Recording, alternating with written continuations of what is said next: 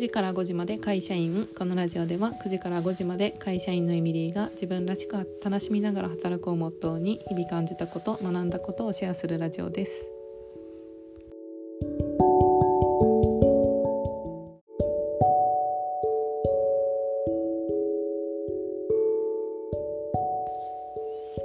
はい今回のテーマは、えーと、自己開示の大切さパート2なんですけど仕事の入仕事に入ってからの自己開示っていうことについてお話をしようと思います。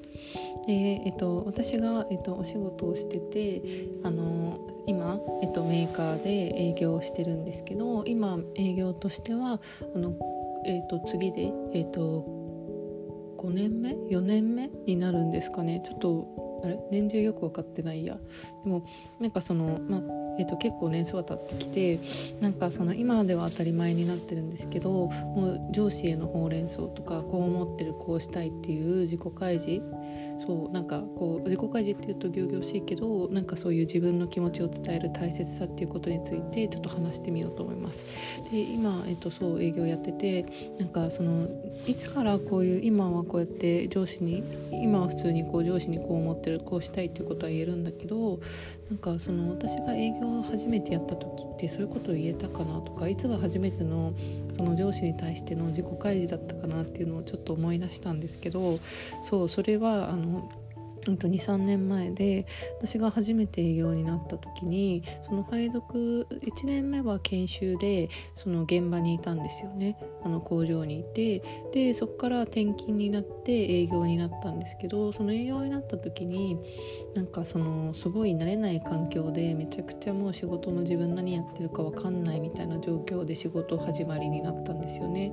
でその雰囲気も全然そのもともといた工場と違うしやってる内容も全然違うしでなんか研修中はその製造現場に入って勉強してたんですけどその製造現場の、まあ、こと知識はすごく大切だしだけどその営業としての、えーと、実践の経験がなかったからやっぱり工場で学んできたこととそのリンクしなくて自分今何やってるんだろうとかなんか営業ってなんかその独り立ちできるのかなみたいなうんどこに行くにも上司についてきてもらったし自分の言葉で全くお客さんと話せないしでも緊張しすぎて言葉が出てこなくてまともに目も合わせられないみたいな状態で営業をやってましたね、うん、思い出すとそうだ思い出してきた。で私ってもしかしたら一生独り立ちできないのかなみたいな不安を抱えながら仕事してたなとかって今思い出しました。でなんかその自己開示っていうことでそう私はその入社し、えーと、配属先が決まって営業になった時になんかもう自分がやってることがもう何にもこうどの作業がどれにつながるとかも分からなかったしもうそもそもなんか、えっと、メールの処理の仕方も分からなかったし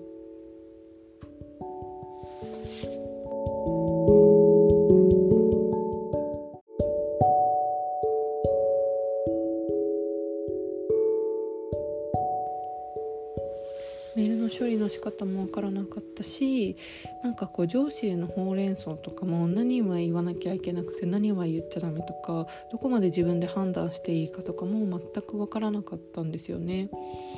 で、えっと、そのもう本当にその作業一つ一つでいっぱいいっぱいになっちゃってパンクしちゃった時があってでもそれをこう上司に対してできませんとか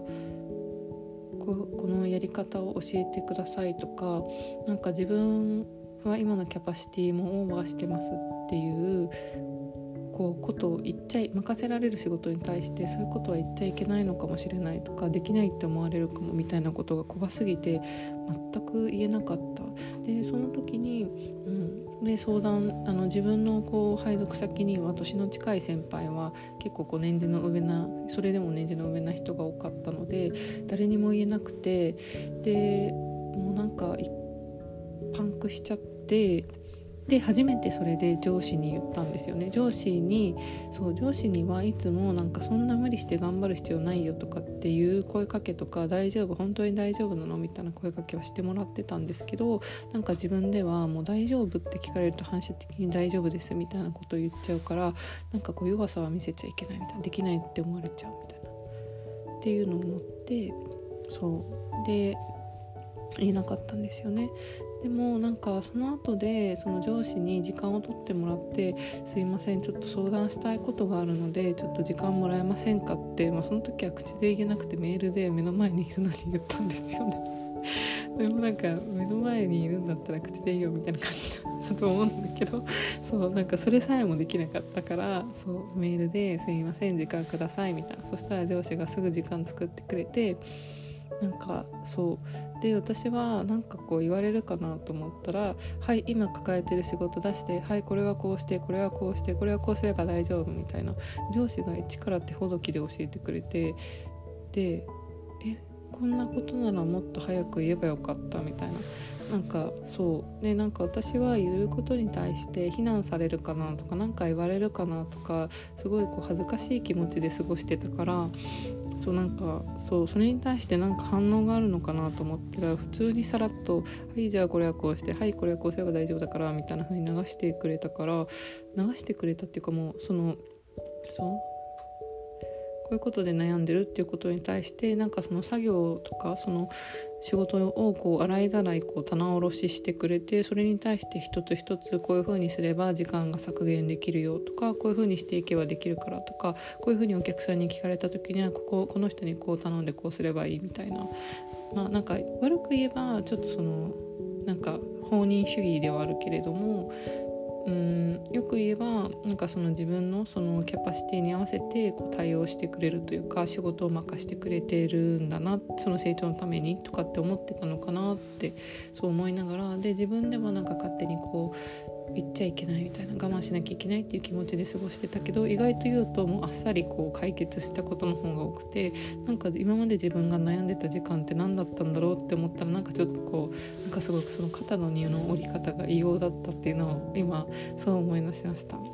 だからなんかその自己開示っていうのも意外と自分の気持ちをこう吐き出してみればなんかもうすぐにこう言うことで心が軽くなるっていうこと一つあるしあと二つ目は割とこう誰かに話すことによって解決策が見えてくるよっていうこともあるので是非ちょっとこうもしモヤモヤしててなんかこう話したいけど自分一人で抱えてるっていう思いがある人は誰か信頼できる人に話したりとかこうちょっとその知見がある人に対してこういうふうなことで悩んでるんですですけどどうすればいいですかっていうふうに言う勇気をちょっともも持ってみてほしいなと思ってこのエピソードを撮りました。それでは、えっと、次もですねちょっと自己開示についてまた引き続き話していこうと思うので次のエピソードでお会いしましょう。